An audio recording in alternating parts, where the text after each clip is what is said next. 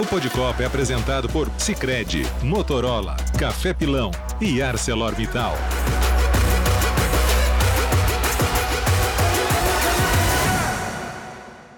Estamos chegando com mais uma edição do nosso Podcopa, a edição da grande final entre Argentina e França.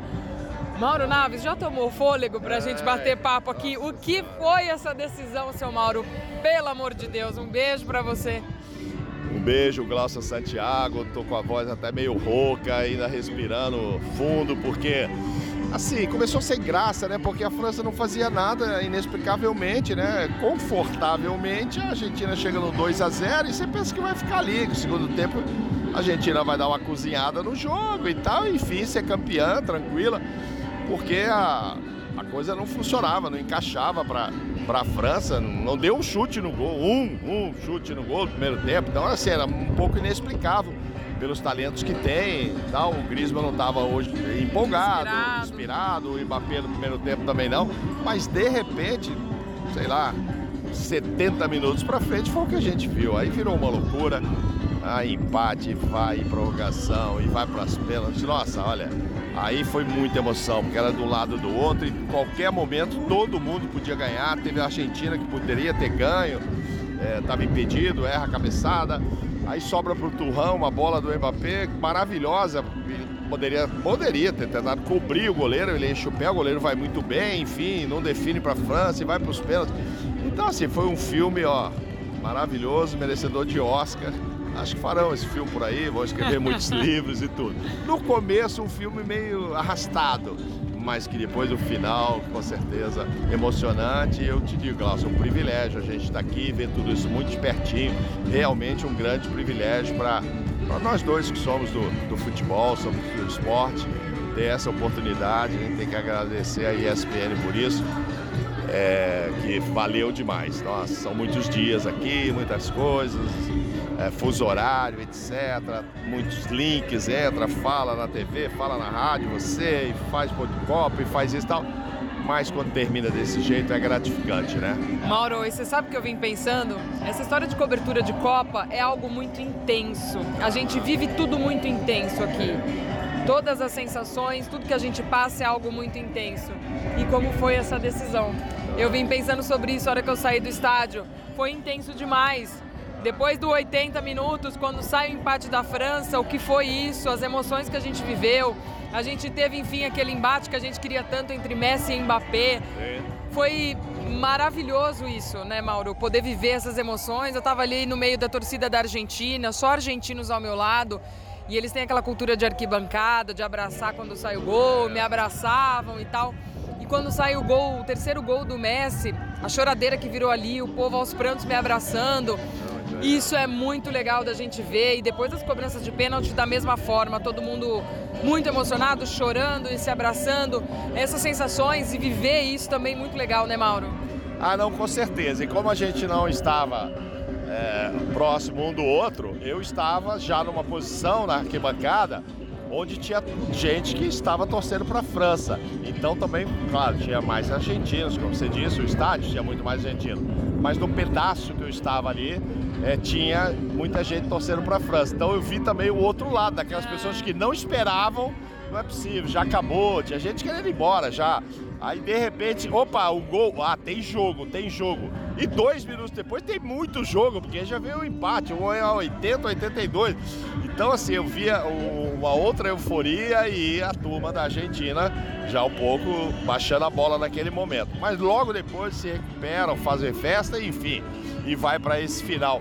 É, antes de terminar, eu preciso só te perguntar uma coisa.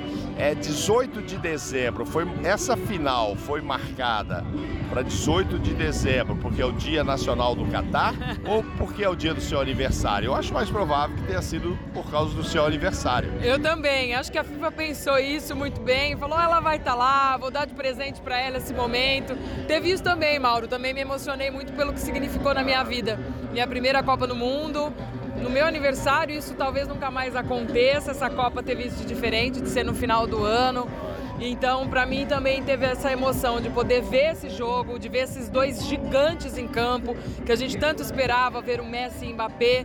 E ver o Messi campeão. E outra coisa que eu lembrei durante o jogo, Mauro, eu falei, depois preciso falar para o Mauro. Torcida argentina tem que agradecer a nós também. Porque as duas últimas conquistas argentinas nós estivemos em loco.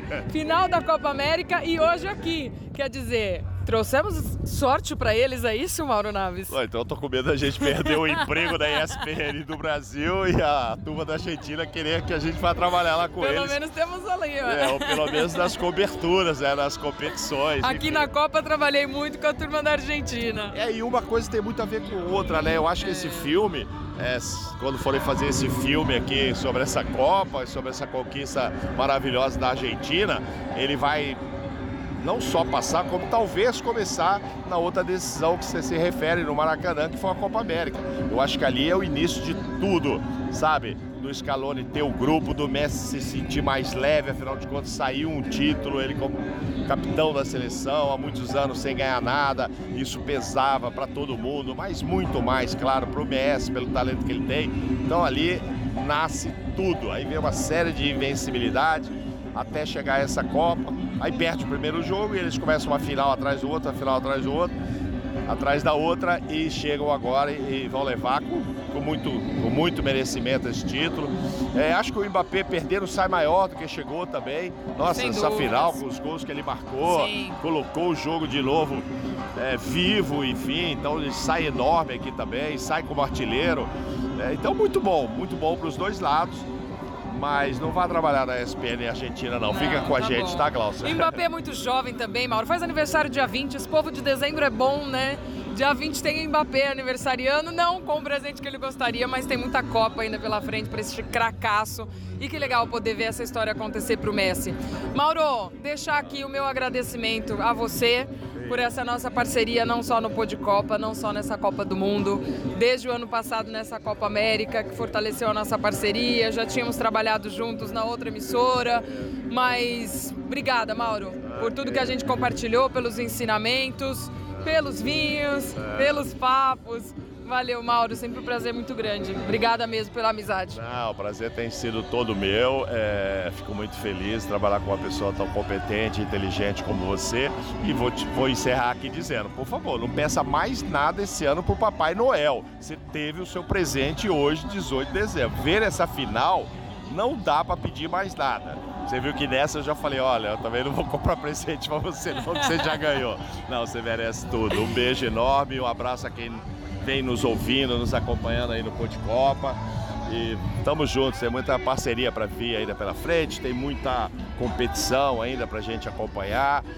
Só que eu espero que a gente fale mais de Brasil vencendo do que de Argentina, tá bom? Tá bom. Obrigada, Mauro. Obrigada a você que esteve conosco despeço emocionada neste nosso pô de Copa, encerrando o Mundial aqui do Qatar de 2022. Obrigada a quem esteve conosco também. Valeu. Um beijo enorme. Valeu!